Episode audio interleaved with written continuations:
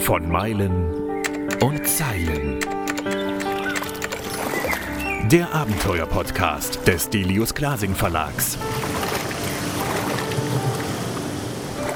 Mit Schriftsteller und Globetrotter Tim Kruse. Diese Folge geht an alle da draußen, die sich in ihren Vans, ihren Bullies, ihren Wohnmobilen, Wohnwagen oder Kastenwagen zu Hause fühlen. In der Welt unterwegs, die Geschichte des Caravanings ist unser Thema heute. Und es ist mein Lieblingsthema, denn ich fahre einen 36 Jahre alten Fiat Elnac auf Ducato-Basis. Die Autoren von In der Welt unterwegs, Christian Steiger und Thomas Wirth, haben dieses wunderschöne Buch geschrieben mit Fotos, die einen träumen lassen. Ja, und Texte, die einfach so nach Fernweh klingen und Zitaten wie diesem. Caravaning heißt, unterwegs zu sein, ohne dabei seinen Halt zu verlieren. Thomas und Christian, auf was für Gefährten und Geräten seid ihr denn auf diesem Planeten unterwegs? Also, mein Leben begann natürlich auch mit einem Bulli, also mein, mein, mein Fahrleben, mein Autoleben begann mit einem, mit einem Bulli, also mit einem alten T2 VW-Bus, äh, den mhm. wir damals, als ich Abitur gemacht hatte, gekauft haben und als allererstes mal angemalt haben wie ein Zebra, weil wir dachten, wir kommen bis in die Sahara, sind aber auf der A8 schon gestrandet Richtung München, haben es dann doch noch irgendwie bis Korsika geschafft und das war so irgendwie der, der, erste, der erste intensive Eindruck, wie das so ist, mit einem Auto äh, unterwegs zu sein, das einem auch das Zuhause bietet. Und das hat eigentlich, auch wenn zwischendurch ein bisschen Pause war, nie wieder losgelassen und heute ja, fahren wir querbeet zum Testen die verschiedensten Autos in verschiedensten Größenklassen. Muss aber sagen, es ist weiterhin für mich äh, eigentlich die ideale Größe, wenn das so im Fiat Ducato-Bereich dann mhm. äh, endet, weil da bist du am agilsten, kannst überall hin, kannst überall stehen, kannst überall leben und äh, das ist eigentlich das Fahrzeug, ähm, was, was mich heute noch am, am, am meisten bewegt. Wie sieht das bei dir aus, Christian? Bei mir gab es Anfang der 90er Jahre äh, einen T2B ähm, VW-Bus mit äh, Hochdach, aber in furchtbar porösem Zustand. Der blieb nicht lange. Und dann hat eine ganz andere Urlaubsphase begonnen. Zuvor haben Thomas und ich übrigens so den, den einen oder anderen Camping-Schlüsselmoment gehabt äh, beim Reisen durch Amerika, allerdings nicht in einem klassischen Camper, sondern äh, ich erinnere mich an eine Reise Ende der 80er Jahre mit einem Ford LTD Station Wagon aus äh, 77 und dann mit einem Ford Econoline Chateau, auch aus den 70er Jahren. Ähm, und äh, das Thema Camping kam dann wieder in mein Leben zurück, als ich bei Autobild gearbeitet habe ähm, und ähm, verantwortlich war für Sonderentwicklungen und Neuentwicklungen. Und da hatten wir eine kleine Entwicklungsredaktion und haben angefangen mit Autobild Reisemobil.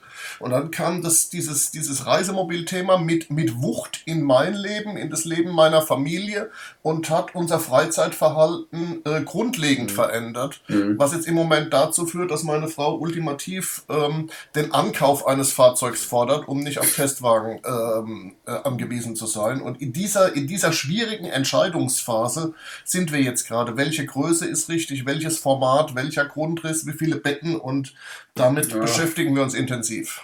Dann nimmst du mir schon meine letzte Frage weg. Also zäumen wir mal das Pferd von hinten auf. Ich wollte nämlich am Ende fragen. Mir geht es nämlich genauso. Also mein Fiat fällt auseinander. Ja, ich bin tatsächlich aus dem ADAC rausgeflogen, weil ich dieses Jahr so oft abgeschleppt wurde, dass die gesagt haben, nee Junge, mit dir ist Schluss. Also ADAC Plus Mitglied bist du bei uns nicht mehr. Äh, das heißt, ich muss irgendwann auch was Neues kaufen. Und also nehmen wir meine letzte Frage zuerst. Wir müssen hier flexibel sein. Was kaufe ich mir denn jetzt, gerade mit E-Elektromobilität und dem ganzen Kram? Wo, wo steuere ich denn hin? Also ich würde, würde nach wie vor äh, zum, zum, zum fantasielosen Ducato-Kastenwagen mhm. greifen ähm, und ähm, würde würd mir da eine sichere Bank wählen, weil also ich sehe ich sehe kein Konzept mit E-Mobilität, äh, das mir die Reichweite, die ich haben möchte, ich bin ja so ein Wetterflüchtling, ich muss die Möglichkeit haben, äh, wenn, wenn mir die Umgebung oder das Wetter nicht gefällt, muss ich die Möglichkeit haben, vom Bayerischen Wald ganz schnell nach Kroatien zu kommen mit meiner genau. Familie. Genau. Und deshalb, äh, ich glaube, E-Mobilität bringt mich nicht weiter. Da bist du einer Meinung, ne? Ja, äh, also da, da, kann ich komplett folgen. Also ich will sagen, wer, wer, jetzt unterwegs sein will, der kommt um den Diesel nicht umhin. Ja, wie das in fünf Jahren aussieht oder zehn, können wir heute nicht sagen. Die Entwicklungen werden natürlich da vorangehen, aber wer jetzt reisen will, braucht noch einen Verbrennungsmotor und das mhm. ist ein Diesel im, im, im, Reisemobil. Das funktioniert anders nicht. Ja. Ist ja schade, ne? Ich, also seitdem ich mein Ding habe, seit zwölf Jahren, träume ich ja davon, dass man quasi das Dach pflastert mit Solar und dass dieses Solar mich antreibt. Dass ich also nicht wie jetzt, in Holland war ich gerade, letzte Woche, für 2,05 Euro den Liter Diesel tanken muss und mein Ding schluckt halt 13 Liter. Das ist ja, das geht halt nicht mehr. Ja, aber das ist ähm, noch in weiter Ferne, denkt ihr, ne? Das ist in weiter Ferne, was die, was, was die Kapazität der Solarzellen anbelangt, auf jeden Fall. Die werden das wahrscheinlich auf längere Sicht auch nicht, ähm, äh, nicht, nicht ausreichen, um, um Fahrzeugbatterien, also zum Fahren zu mhm. laden. Der Strom wird vielleicht reichen oder, oder, oder reicht, wenn, wenn ich stehe, um den Bedarf zu decken, solange ich nicht damit kochen muss. Ähm, wobei der Trend ja da auch weg vom, weg vom Gas geht. Das heißt, wenn ich auch noch mit dem Strom kochen muss, also äh, heizen muss und kochen muss, mhm. dann wird es auch da schon eng werden. Ähm, da sind die Kapazitäten einfach oder die, die, die Fläche zu gering und der Bedarf gerade an Heizenergie steigt ja dann auch im Winter, wenn die Sonneneinstrahlung dann doch äh, kürzer ist und nicht so intensiv. Also die, die Lösungen sind da noch nicht so weit, dass, dass wir das in Kürze umsetzen können. Mhm.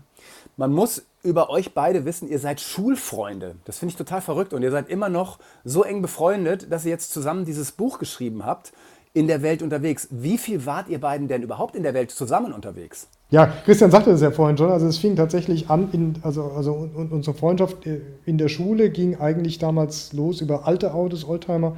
So kamen wir zusammen und haben da verschiedene verrückte Dinge gemacht ähm, Schulprojektwochen mit, mit Fahrzeugrestaurierung und so weiter. Wir hatten relativ wenig Ahnung, aber große Lust und das haben wir eigentlich ganz gut umgesetzt. Ja? Und haben uns nie äh, irgendwie verloren, ja, im, im, im, auf dem, mhm. auch auf dem beruflichen Weg. Ich habe zwar noch ein bisschen was anderes gemacht, ein bisschen äh, studiert und, und so weiter und, und, Christian ist da ziemlich direkt in den Journalismus gegangen, aber über das Thema Schreiben sind wir uns auch immer, haben wir uns immer sehr eng begleitet und in der Tat äh, auch Anfang äh, der 90er Jahre, eigentlich nee, Ende der 80er Jahre, 89 war das allererste Mal, sind wir, sind wir gemeinsam in die USA gereist auf der Suche nach äh, Schrottplätzen, ja, um einfach dann durch Colorado und Arizona und Utah und so weiter zu fahren, Texas, um, um Schrottplätze oh. zu suchen und da unsere verlorenen Schätze dann irgendwie aufzuspüren und haben das auch tatsächlich geschafft, haben das gemacht, haben damals schon ein Buch gemeinsam gemacht, das also ähm, jetzt äh, über 30 Jahre zurückliegt. Und ja, das gemeinsame Büchermachen, das, äh, das, haben, wir nie, das haben wir nie aufgegeben. Das machen wir heute noch. Ja. Wie macht man es denn, Christian, so ein Buch zusammen zu schreiben? Also seid ihr da immer d'accord? Oder gibt es da auch wirklich Auseinandersetzungen inhaltlicherweise, äh, sprachlich? Oder wie läuft das? Seid ihr so ein, so ein ganz harmonisches Team, wie so ein gut funktionierendes Ehepaar? Also ich glaube, in den, in den vergangenen 30 Jahren haben wir, haben wir schon die, einen Weg gefunden, vieles äh, voneinander zu wissen und von den Arbeitsweisen zu wissen und von den Qualitätsansprüchen, um nicht mehr äh, alles einzeln absprechen zu müssen. Also das ist mhm. schon, das ist, sagen wir, in kreativer Hinsicht schon so ein, ein altes eheliches Verhältnis. Aber es ja. gibt kein Ehepaar, das so gut funktioniert wie wir. Lasst das nicht eure Frauen hören. Es ist ja tatsächlich, es ist ja tatsächlich so, wir waren ja mal, in der Tat mehr in der Automobilgeschichte als in der Welt gemeinsam unterwegs. Das hat im Ursprung mal angefangen, dass wir also sagen wir, im im Keller von, von äh, äh, Thomas Elternhaus angefangen haben, nach diesem Broken Dreams Bildband, ähm, ähm, das, das große Alpha Spider Buch zu schreiben. Nicht, weil wir jetzt an Alpha Spider hatten, sondern weil äh, äh, damals äh, der Franz Christoph Hehl als Verleger gesagt hat, die Welt braucht ein Alpha Spider Buch, das hat noch keiner geschrieben, dann macht ihr das jetzt mal. Und dann haben wir uns mhm. da in unserer Freizeit hingesetzt, haben ein Alpha Spider Buch äh, äh, geschrieben. Was dann ja ein Standardwerk wurde. Ja, ne? fünf oder sechs Auflagen erlebt hat. Ja. Und ähm, da muss es sich natürlich schon zu, zu, zurechtrütteln, ja, ähm, wie, wie teilt man die Arbeit auf, wie, wie tief recherchiert man, wie weit geht man, äh, hat man unterschiedliche Qualitätsansprüche, aber das, das war, das hat sich, glaube ich, bei diesem ersten Projekt so gerüttelt, dass wir, dass wir das ähm, mit großer Freude häufig wiederholt haben. Mhm. Sag mal, wo habt ihr denn um auf das Buch jetzt, das aktuelle zu kommen, wo habt ihr diese unfassbaren Bilder her? Ja, aus den 20ern, dann dieser Ford mit seinem Holzhaus draufgebaut. Und wo kriegt man solche Bilder her? Es ist natürlich schon eine wahnsinnige Recherchearbeit. Ja, man, man äh, muss sich das ja so vorstellen, wenn man äh, heute ein Mercedes SL-Buch macht, äh, mhm. dann bedient man sich in der Clubszene und fragt, fragt ein paar private Sammler und fährt nach, nach äh, Stuttgart ins Mercedes-Archiv und ist dann ganz gut ausgestattet. Aber man hat natürlich eine wahnsinnige Kleinteiligkeit in der Geschichte der deutschen Caravaning-Branche, mhm. sodass man im Grunde überall recherchiert. Also man geht, man geht über die großen äh, ähm, äh, Bildagenturen Agenturen und Sammlungen. Man geht an Museen, man geht an private Sammler, man geht an die Hersteller, ähm, man, man geht in diesem Fall ähm, an, an die Hinterbliebenen von äh, ähm, Journalisten, die in der Branche eine Rolle gespielt hat. Also wir haben tatsächlich alles probiert. Ja? Also mhm. ähm, ein, ein, ganz grandioser Fund war äh, beispielsweise der Hinweis, den ich, den ich bekommen habe von einem, von einem langjährigen Kollegen, der sagte, äh, ruf doch mal beim Kollegen Jürgen in Kiel an, der hat doch so eine große Automobiliersammlung. Das wusste ich, dass er die Automobiliersammlung hat, aber ich wusste nicht, dass der seit Jahren auch eine Campingabteilung hat und Campingprospekte sammelt. Und das waren also zum Beispiel ein paar ganz entscheidende Funde, die uns weitergebracht haben. Und ansonsten ist es einfach eine wahnsinnig äh, intensive äh, äh Fotorecherche, ähm, bei, bei den großen Fotoagenturen, die historisches Bildmaterial haben, also preußischer Kulturbesitz und Ullstein und Süddeutsche und ich weiß nicht was. Und irgendwann findet man dann dieses ja. eine Foto von den Wandervögeln, die in der Kaiserzeit irgendwie mit der Klampfe und mit dem Zelt ja. Berlin verlassen haben und mit Mädels, die da, die da wirklich schon äh, ähm, um, um 1910 wie, wie Hippies mit, mit Blumen in den Haaren in der Natur sitzen und denkt sich, Chaka, das ist jetzt wirklich der Jackpot. Äh, und das Bild, das im Grunde schon die halbe Geschichte erzählt. Ja, ja. Super Bilder. Weißt du, allein wegen der Bilder lohnt sich das. Dieses Buch durchzublättern, da, da drehst du ja durch, denkst du, mein Gott, und ich komme mir schon irgendwie so ein bisschen wie ein Hippie vor heutzutage und denkst, wie, die, die gibt es seit 90 Jahren, so Hippies wie mich, ist ja völlig verrückt. Also fand ich ganz, ganz faszinierend. Habt ihr ein Lieblingsfoto?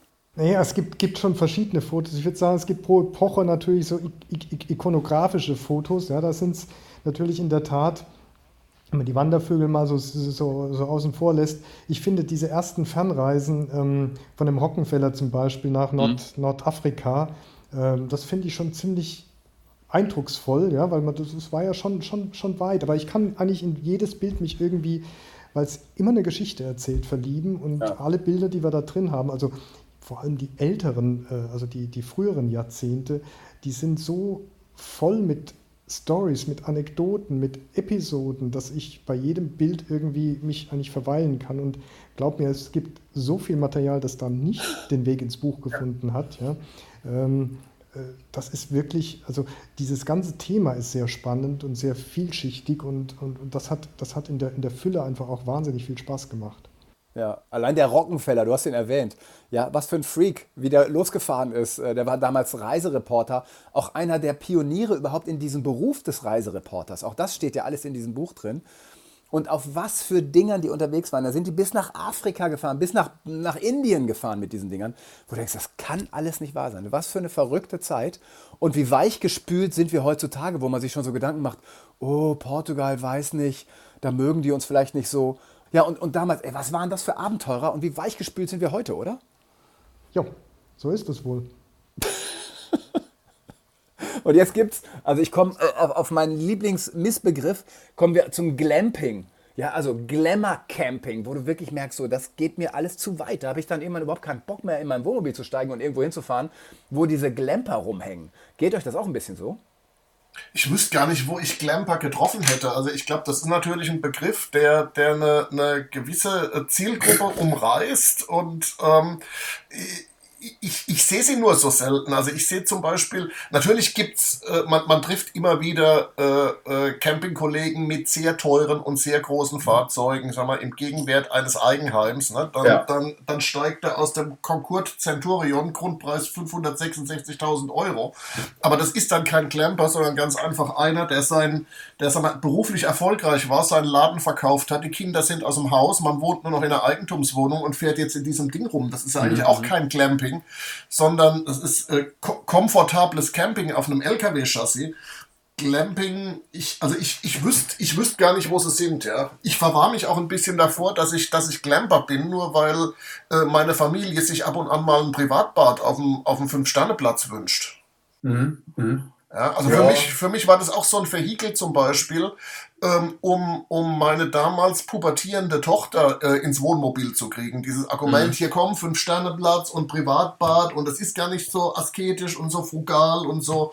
Die fand das alles ganz entsetzlich und wäre gerne irgendwie wieder ins Hotel gegangen. als er dann Abitur hatte, war die erste Frage, du Papa, wo kriege ich einen günstigen Kastenwagen her? Ne? Ja, ähm, ja, also so gesehen, ähm, Glamping kann natürlich auch, oder der, sag mal, komfortableres Camping kann natürlich auch ein Vehikel sein, wenn man zweifelnde nächste Menschen auf den richtigen Weg zu bringen. Ne? Ja, ja, ist wie Hörbücher, äh, wo, wo man dann plötzlich merkt, ach, es gibt doch, ja, doch mehr Leserinnen und Leser, als man denkt, die halt dann plötzlich Hörerinnen werden. Aber ist ja in Ordnung. In den letzten, ich würde sagen, zwei Jahren, eigentlich seit Corona, ist unser Lieblingssport, also das Caravaning, komplett aus dem Ruder gelaufen, finde ich. Also ähm, früher, als ich mein Wohnmobil vor zwölf Jahren gekauft habe, da haben wir ja jeden Wohnmobilisten, der mir entgegenkam, wir haben uns alle gegrüßt. Wenn du das heute machen würdest, würdest du einen steifen Arm kriegen. Das ginge nicht mehr, weil dir einfach so viel entgegenkommen. Und es ist zum Beispiel so, es gibt, ich wohne ja in Kiel und oben äh, jetzt so Richtung Eckernförde gibt es einen Platz. Mittlerweile darf ich ihn verraten, er heißt Lindhöft.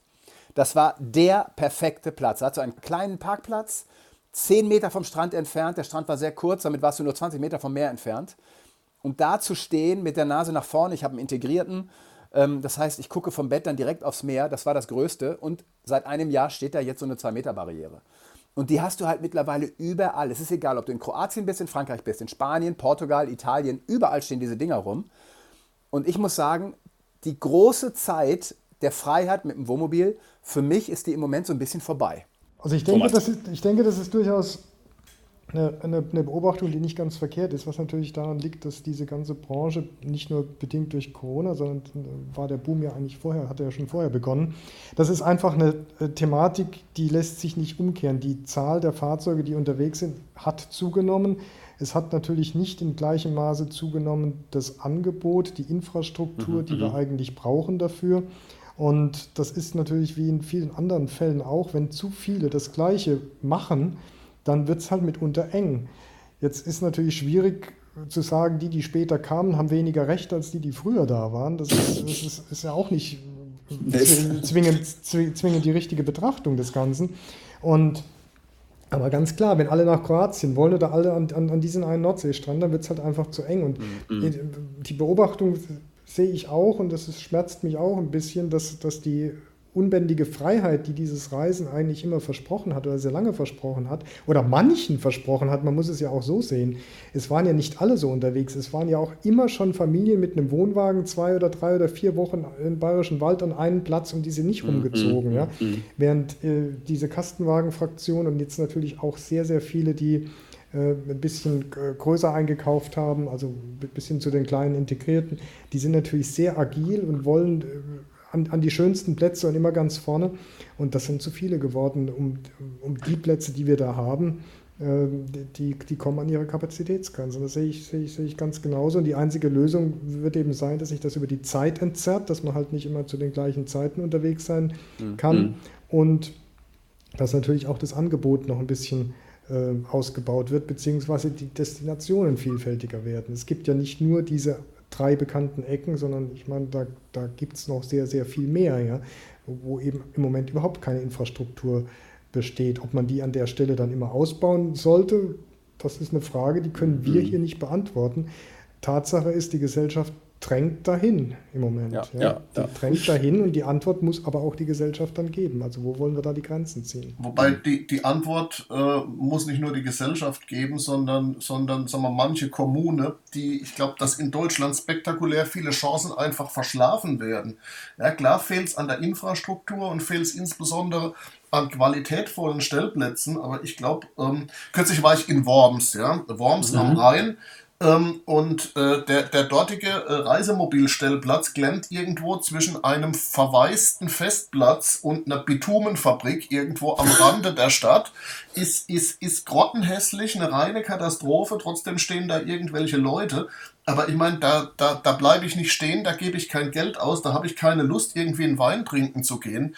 Ich denke, dass, dass äh, viele, viele Kommunen ähm, in, in Deutschland äh, einen riesigen Nachholbedarf haben und einfach ihre Potenziale brach liegen lassen. Ja? Und äh, einfach, weil man immer noch ein vollkommen überkommenes und aus der Zeit gefallenes Bild vom Camper in den Ballonseiten und, äh, und im Muskelshirt hat, der seine eigenen Kartoffeln mitführt, damit er billig irgendwo durch, durch die Gegend ziehen kann.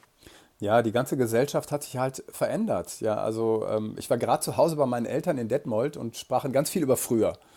Wie die aufgewachsen sind und welche Möglichkeiten die eben hatten und welche wir heute haben. Ja, wir sind so viel reicher als die Generationen vor uns. Das ist unfassbar. Und was machen wir mit dem Reichtum? Also Reichtum ist jetzt nicht nur Geld, sondern auch Zeit. Ja, wir arbeiten alle weniger, ähm, wir genießen viel mehr unser Leben als früher. Und das endet natürlich darin, dass wir uns Wohnmobile zum Beispiel kaufen und, und viel unterwegs sind. Und ich bin Surfer und sehe es eben auf der Welle. Ja, du kannst in den Sommerferien brauchst du nicht mehr an den Atlantik zu fahren. Da kriegst du keine Welle mehr. Und zwar nicht, weil keine Welle ist, sondern einfach, weil so viele Surfer auf dem Wasser sind, dass du da gar nicht mehr auf, auf die Welle kommst. Und das ist, glaube ich, so ein, so ein gesellschaftlicher Shift, der stattgefunden hat. Mehr Freizeit, mehr Geld, mehr unterwegs. Und plötzlich ist das Caravaning, und alles, was damit verbunden ist, und für mich gehört Surfen eben auch dazu, also ein Surfbrett auf dem Dach siehst du ja an jedem zweiten Bulli hier oben, zumindest hier oben in, in äh, Schleswig-Holstein. Und es ist irgendwie vorbei. Und mich macht das total traurig und macht mir auch Sorgen. Und die Frage ist ja, was gibt es dafür für Lösungen? Die kann man ja auch nicht nur auf die Kommunen packen, sondern wie soll das weitergehen in Zukunft?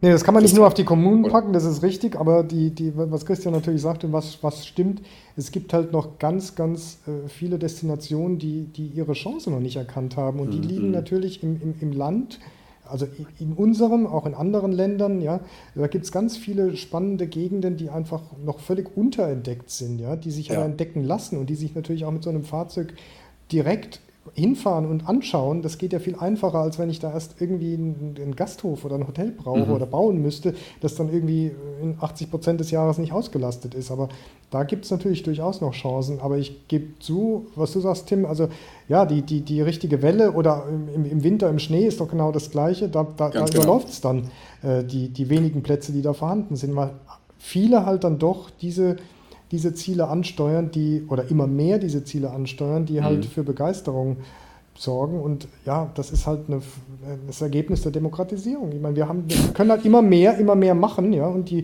mhm. Möglichkeiten sind da, qua Zeit, qua Geld, qua Lust an diesen Themen, ja. Du, du hast ja heute auch Altersstrukturen, ja. Ich meine, früher, früher bist du mit 60 nicht mehr auf dem Brett gestanden, heute machst du das halt noch. Klar, ich habe 80-Jährige gesehen. Unfassbar. Die stehen aber, wenn sie nicht auf dem Surfbrett stehen, stehen die auf dem Skiern. Ne? Ich meine, ja, genau, auf dem Snowboard. Und das ist ja auch, ist ja auch gut so, ja. Aber, Super, ja. ja. Es gibt halt ja, es gibt halt mehr Nachfrage, ja. Und äh, mhm. Europa ist halt so groß dann doch nicht, zumindest nicht, was diese Spots anbelangt. Ja. Und vor allem, das ist ja alles noch nicht, noch nicht zu Ende. Ich meine, lass mal alle Babyboomer im Ruhestand sein. Ich meine, das sind ja. mental die jüngsten Rentner, die man sich vorstellen kann. Die haben auch noch irgendwelche äh, Altersversorgungen und, und berufsständische Versorgungswerke, die irgendwie sechsstellige Beträge ausschütten. Mhm. Also ich glaube, dass wir äh, noch nicht am Ende der Welle stehen. Ganz klar, was, was die Destinationen betrifft, das erinnert mich manchmal so ein bisschen äh, an den Wohnungsmarkt in Hamburg. Äh, eine Stadt, ja. die irgendwie 108 Stadtteile äh, hat, aber der Hamburger glaubt, dass davon maximal 20 bewohnbar sind. Also ich denke, mhm. Äh, es geht auch darum, dass man ähm, vielleicht auch ähm, mal versucht, andere Ziele zu entdecken. Also ein Beispiel, ich bin aus beruflichen Gründen sehr viel äh, so in der Gegend im Böhmerwald unterwegs, ne? Südböhmen, äh, äh, Tschechien. Ja, ähm, da, da kann ich als Camper wirklich noch, sag mal, äh, idyllisch in der freien Landschaft stehen und es passiert gar nichts und keiner stört mich und alles ist fein. Mhm. Ähm, und ich gehe in meinen Landgasthof und, und, und, und lebe hervorragend, ohne dass, dass der Laden überlaufen ist. Also ich denke, ähm, da kommt es auch sehr auf den das Einzelnen stimmt. an, wie, wie viel will ich, ich muss, ich meine, ich muss nicht immer ähm, dahin fahren, wo, wo sie alle abhängen. Ja? Ich denke, da fehlt auch oft der Mut zu sagen, jetzt, jetzt gehe ich mal in eine ganz andere Ecke. Und mir persönlich ging es so, immer wenn ich irgendeinen Stau umfahren habe oder eine Abkürzung gesucht habe oder irgendwo durch die Provinz gegondelt bin, ähm, habe ich Orte kennengelernt, die mich wirklich zutiefst berührt haben und wo ich mich gefragt habe, warum war ich da mein ganzes Leben noch nicht? Das ist ja grandios, ja? Ja, ja, das kenne ich absolut. Das geht mir auch wirklich so. Wie ist denn das eigentlich? Also ich bin ähm, vom Naturell her eher ein Rebell und halte mich nicht so furchtbar gerne an Gesetze. Also ich bin jetzt auch niemand, der irgendwie schlimme Dinge tut. Aber zum Beispiel, wenn ich mit meinem Wohnmobil unterwegs bin, ich schlafe da, wo es mir gefällt. Wisst ihr, wie da die Gesetzeslage ist in Deutschland und in den Nachbarländern? Die Wiederherstellung der Fahrtauglichkeit äh, ist, ja, ist ja immer unsere, unser Lieblingsargument, wobei ich muss offen eins sagen, ähm, äh, auch, auch wenn ich wirklich irgendwo auf dem, auf dem Waldparkplatz oder irgendwo draußen stand, ich habe noch nie irgendwo erlebt, dass irgendwie die, die äh, Ordnungshut mit harter Hand gegen die Tür geklopft hätte und gefragt hätte, was ich da mache. Also ich glaube, dass ähm, wenn ich nicht unbedingt an den unmöglichsten Stellen stehe und übernachten möchte und dann noch den Grill mhm. auspack und, und, und mein, meine Campingmöbel, dass die Freiheiten, wenn ich ein bisschen kreativ bin, immer noch verhältnismäßig groß sind. Ja, das finde ich auch. Also mir, ich wurde einmal tatsächlich in Frankreich verjagt. Äh, da hatte ich allerdings, äh, das, das war so ein ganzes, eine ganze Region, wo man nicht wild äh, campen durfte. Ja, äh, das fand ich auch in Ordnung. Das ist dann, damit man eben auf die Zeltplätze geht, das fand ich in Ordnung. Und dann wurde ich noch einmal nachts angeklopft. Das war aber jemand, der nach einer Jacqueline suchte. Das war ich dann nicht. Und ansonsten hatte ich auch noch nie schlimme Erfahrungen gemacht, ähm, was irgendwie vor allem, also ich bin am meisten natürlich in Deutschland unterwegs, was vor allem zeigt, wir leben ja dann doch in einem sehr, sehr freien, entspannten Land, wo man sich überhaupt keine Sorgen und Gedanken machen muss. Und deshalb liebe ich es auch so, einfach nur in Deutschland unterwegs zu sein. Ja, ich, ich würde es nicht auf Deutschland beschränken. Also äh, das, das glaube ich, geht in anderen Ländern auch ziemlich gut. Ich bin viel in Italien unterwegs und ich bin mhm. in Italien sehr gern unterwegs und reise da ganz ähnlich. Ich, deswegen auch am liebsten mit unauffälligen Kastenwagen, die nicht, die, die nicht so hoch, nicht so breit sind, ja, also die, die, die, nicht so offensichtlich einfach ein Wohnmobil sind.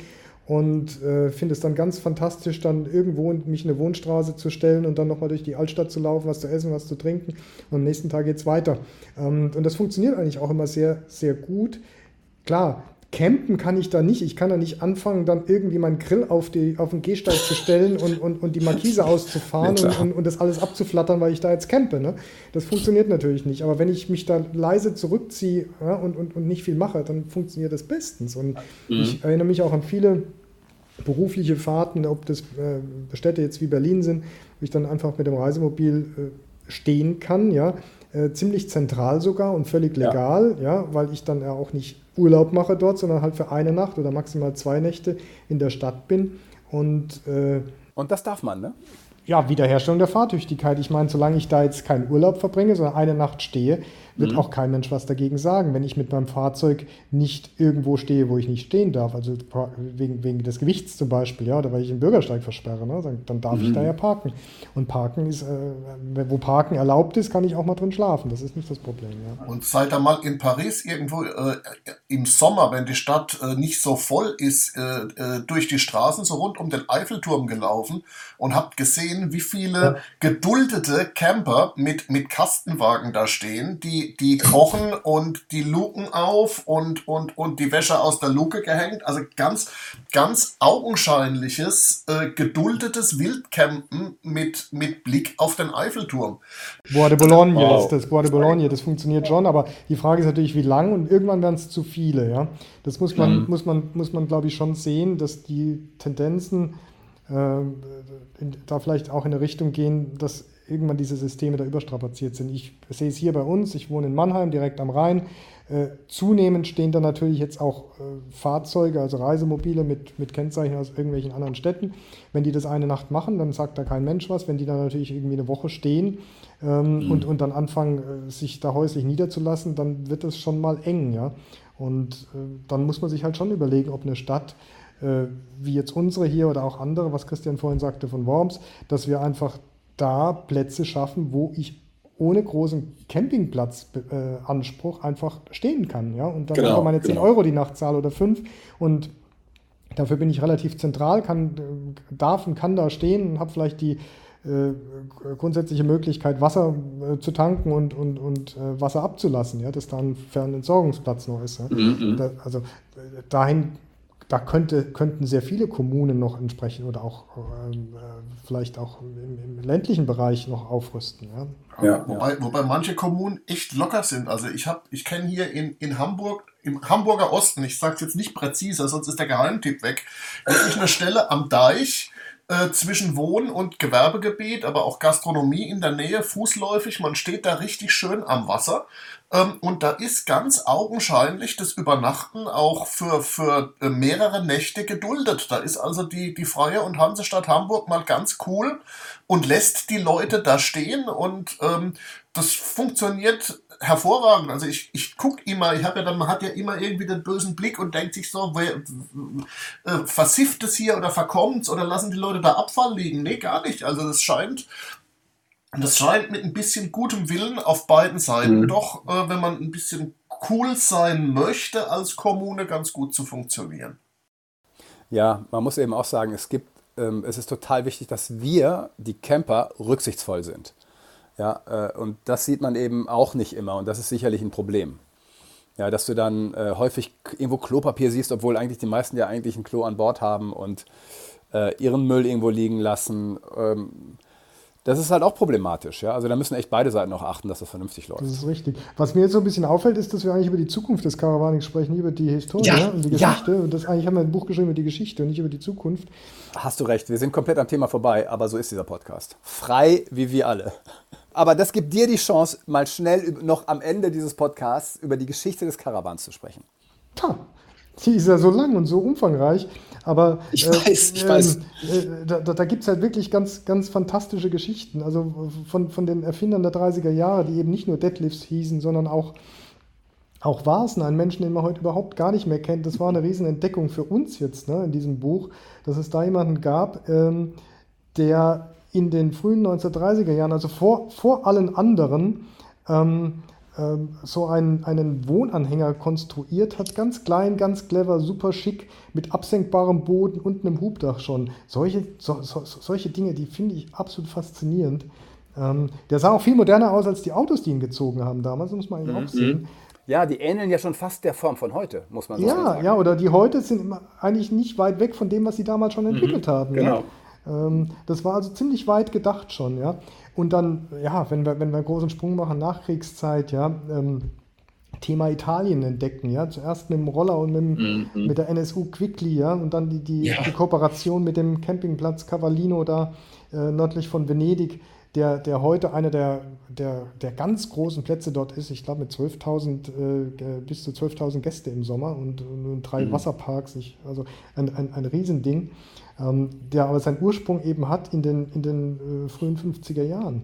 Und äh, ein Luxushersteller wie Mikafa aus den 50er Jahren, der damals schon auf, auf, auf großen, also auf Buschassis, äh, Fahrzeuge, also Reisemobile gebaut hat, mit, mit Bädern, die, äh, die allen Ansprüchen, also sogar Wannenbädern, die allen Ansprüchen irgendwie äh, genügten, die man damals so hatte. Und, und das kann man sich heute eigentlich mhm. gar nicht mehr vorstellen. Es ist damals tatsächlich das schon so gab, bis hin zu dem Massentrend dann der, der Wohnwagen in den, in den 60er Jahren, wo dann Tabat und so, ne? Tabat dann der dann wirklich auch äh, mit, mit seiner Energie und seinem Ehrgeiz groß wurde und das auch lange und richtig gut durchgezogen hatte. Der sagte, mhm. ich will hier Marktführer werden als Startup.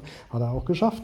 Andere ja. sind dann wieder untergegangen, aber dann auch so Geschichten wie Bürstner, die es ja heute auch noch gibt, Kehl am Rhein, wo die die Lena Bürstner dann den Kunden, die dann ihren Karawan dort abgeholt haben, morgens das Frühstück an die Tür gebracht hat. Lena kam dann morgens mit dem dampfenden Kaffee und den frischen Brötchen und, und, und, und, und hat den Gästen, also den Kunden, ja, äh, dann noch ein Frühstück serviert. Also solche Geschichten, ja. Ähm, mhm. Und da, da gibt es wirklich jede Menge. Hümer darf man auch nicht ganz vergessen, mit, mit, mit, seinem, ja. mit seinem irren 900er dann in den, in den 70er Jahren, mit einem riesen Auto, von dem dann nur 28 Stück gebaut worden sind. Aber eine ganze Entwicklung, die dahinter steckt. Also mhm.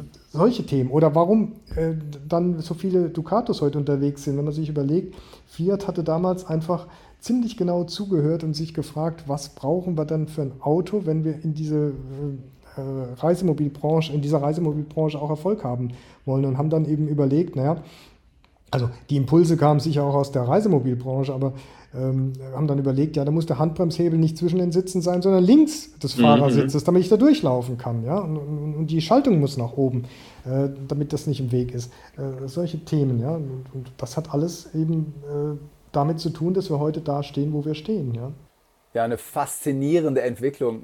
Und was waren das für Freaks? Ja, aus dem Nichts haben die das gebaut und, und überhaupt auf die Idee kommen, diese, diese kugeligen, runden Dinger zu bauen. Und also ich habe euer Buch total gerne gelesen. Es ist natürlich auch mein Lieblingsthema.